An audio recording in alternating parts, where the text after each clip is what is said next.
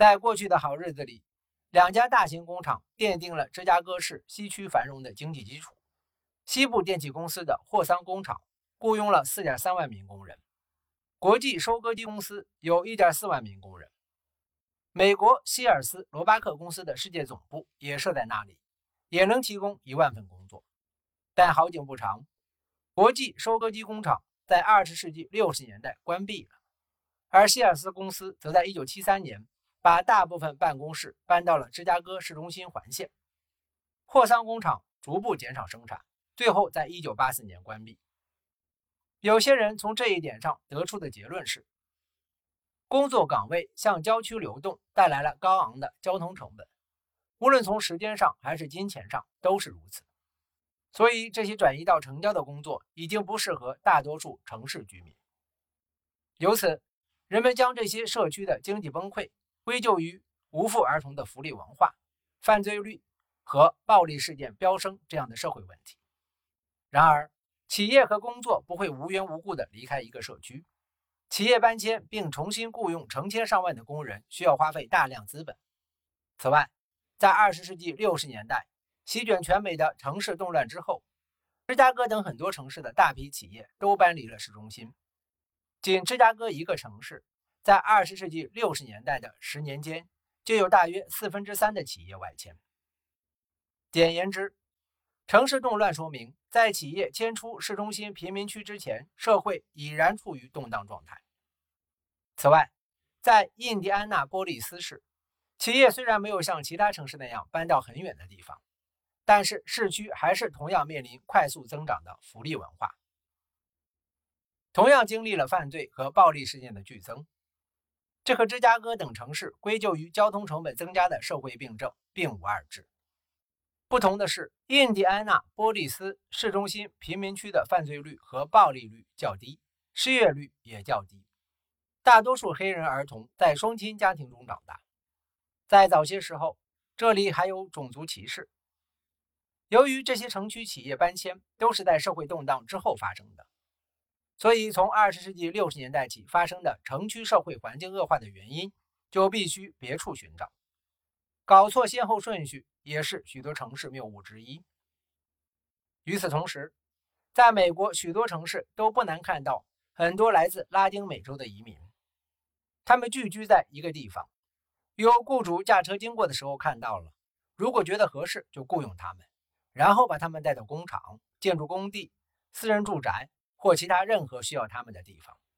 这已经是司空见惯的事情。换言之，这些工人没有交通工具，但仍然能得到聘用。通常，他们都是低收入的非熟练工人，而且工作不稳定，可能是干一段时间歇一段时间。但无论如何，雇主和雇员总算搭上了线，而且这种现象并非偶然。在早期，黑人工人比今天更贫穷。而且大多数生活在公共交通匮乏的农村地区，而且当时的黑人劳动力参与率至少与19世纪晚期至20世纪早期的白人劳动力参与率是一样高的。至于到了今天出现黑人劳动力比白人劳动力参与率更低的情况，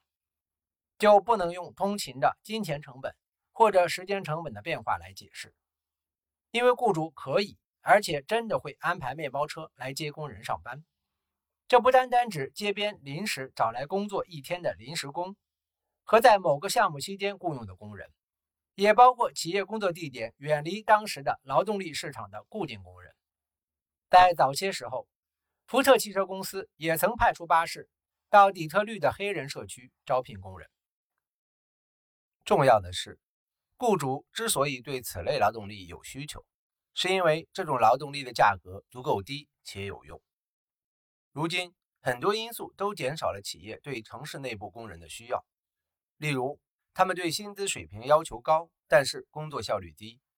另外，学历不足或工作态度有问题，也会影响工作表现。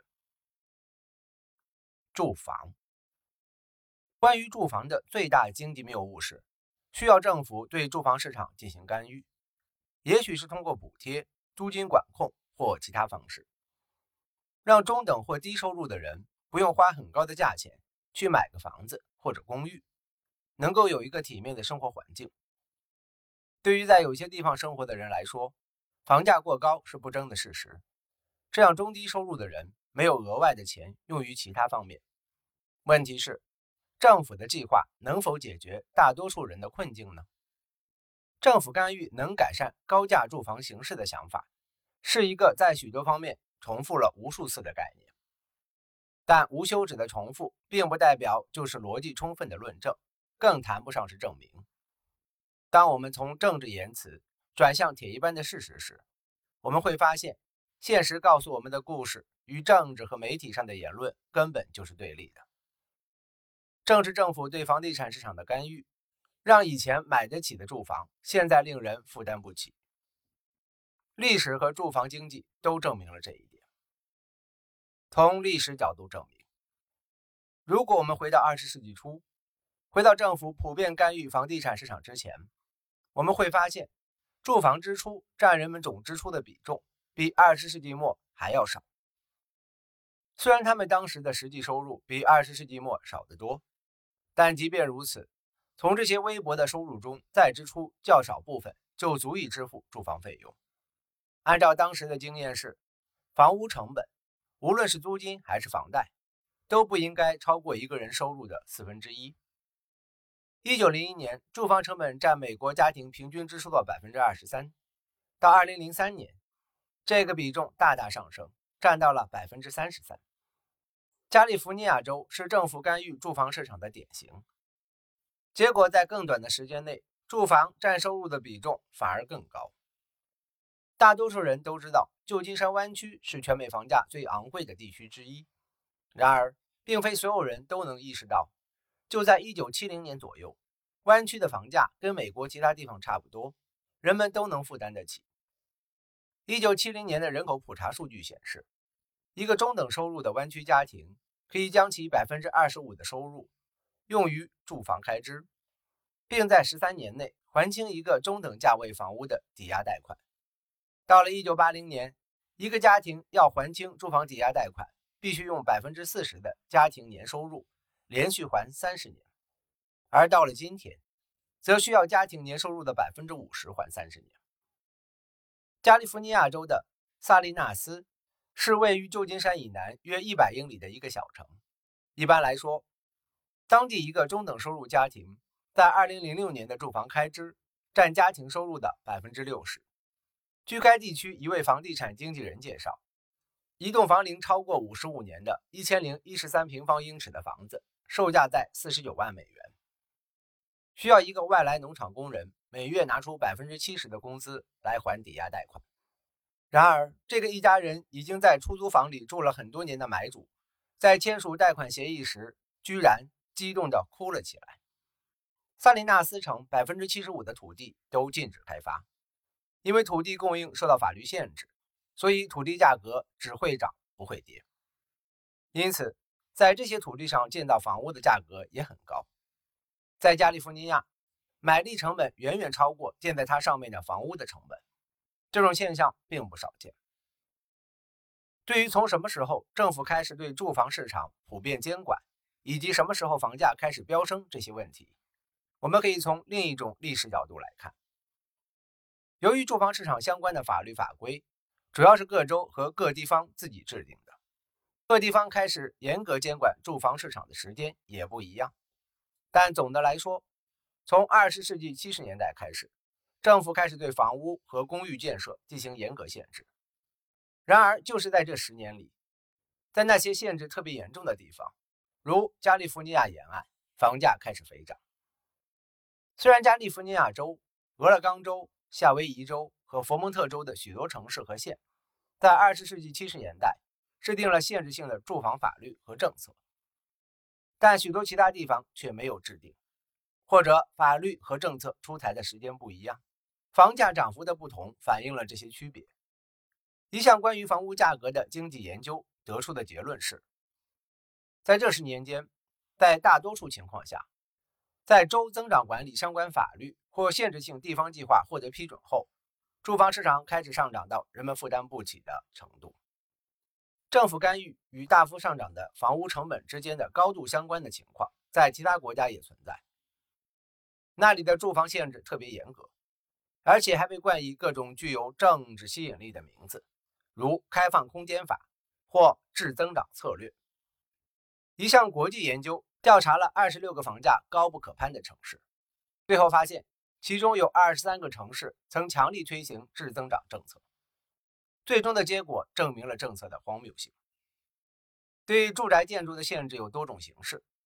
质增长法限制了郊区住宅建设的扩张。此外，开放空间法干脆禁止在部分土地上建造任何东西。例如，马里兰州蒙哥马利郡百分之四十的土地，加利福尼亚州圣马刁县三分之二以上的土，还有前文提到过的加利福尼亚州。蒙特雷县四分之三的土地，虽然一个典型的中产阶级家庭建一座独栋房屋，通常只需要四分之一英亩的地块，但是在有的地方，法律禁止在不到一英亩的土地上建造房屋，还有的地方甚至是几英亩大的土地也不能盖房子。单单这样的法律就足以使房价飙升到千百万人无法触及的高度。然后还有分区法。环境法、历史保护法等，包括随意的限制签发建筑许可证的数量，和或要求建造者符合计划委员会成员在签发许可证前任意提出的条件和要求。政府房屋市场管控很多或者很严格的地方，与没有这些管控的地方相比，房价的反差是很明显。例如，在德克萨斯州的休斯敦，连分区法都没有，也没有在其他一些城市实施的一系列严格的住房限制。按一家全国性的房地产公司的估算，一个典型的中产阶级家庭的房子，也就是在一英亩的土地上建的独栋房屋所需要的资金，在休斯敦是十五点二万美元，在俄勒冈州的波特兰是三十万美元，在加利福尼亚州长滩是九十万美元。在旧金山则会超过一百万美元。在二十一世纪初，佛罗里达州的坦帕市、塔拉哈西和休斯敦的房价都差不多。实际上，在二十世纪末房屋建造限制法开始生效后，大多数佛罗里达市场的房价相对于休斯敦至少翻了一番。即便是在加利福尼亚州，它的住房价格是全美平均水平的三倍。在政府限制变多的1970年代之前，它的住房市场行情也是截然不同的。同样是在圣马刁县，2007年的平均房价超过了一百万美元。但是20世纪60年代，一家私营开发商建了一个叫做福斯特城的大型中产阶级住宅区，这片区域的房价最开始才2.2万美元，甚至湖边的滨水豪宅也有5万美元以下的。即使在这段时间内有通货膨胀，福斯特城的房价也不至于涨这么多。消费物价指数显示，从福斯特城建成到二十一世纪初的这段时间内，一般物价水平增长了约五倍。但是，福斯特城的平均房价在二零零五年超过了一百万美元。这就是说，福斯特城一套住房的平均价格比二十世纪六十年代。同社区的高端住宅价格翻了二十倍，换言之，即便是算上通胀，福斯特城的房价也翻了两番。虽然我们很难相信这些历史模式只是巧合，但相关性不是因果关系，因此我们需要考虑到经济形势和历史，并审查这些模式的其他解释。从经济学角度证明，许多因素可能导致房价上涨。任何影响供求的东西也会影响房价。收入增长和人口增长明显会影响到住房需求。供应受到影响的程度，跟某个地区已开发的土地面积和剩下的待建设的面积有关。对建筑的无数法律限制和禁令，也影响到住宅建设用地的供应。同样，由于官员、非政府组织、个人提出的环境、美学或其他异议。也能轻易对建造的进度造成影响，即使这些异议最后被证明是毫无根据或者是牵强附会的，但工程拖延本身就会造成百万美元的损失。因为完成一个房地产项目，通常需要借很多钱，而且不管项目楼盘是按计划完工，还是因为投诉需要时间去调查或者调整而停工，每耽误一天就多付一天的借款利息。感谢您的收听，欢迎您订阅、点赞、评论和分享。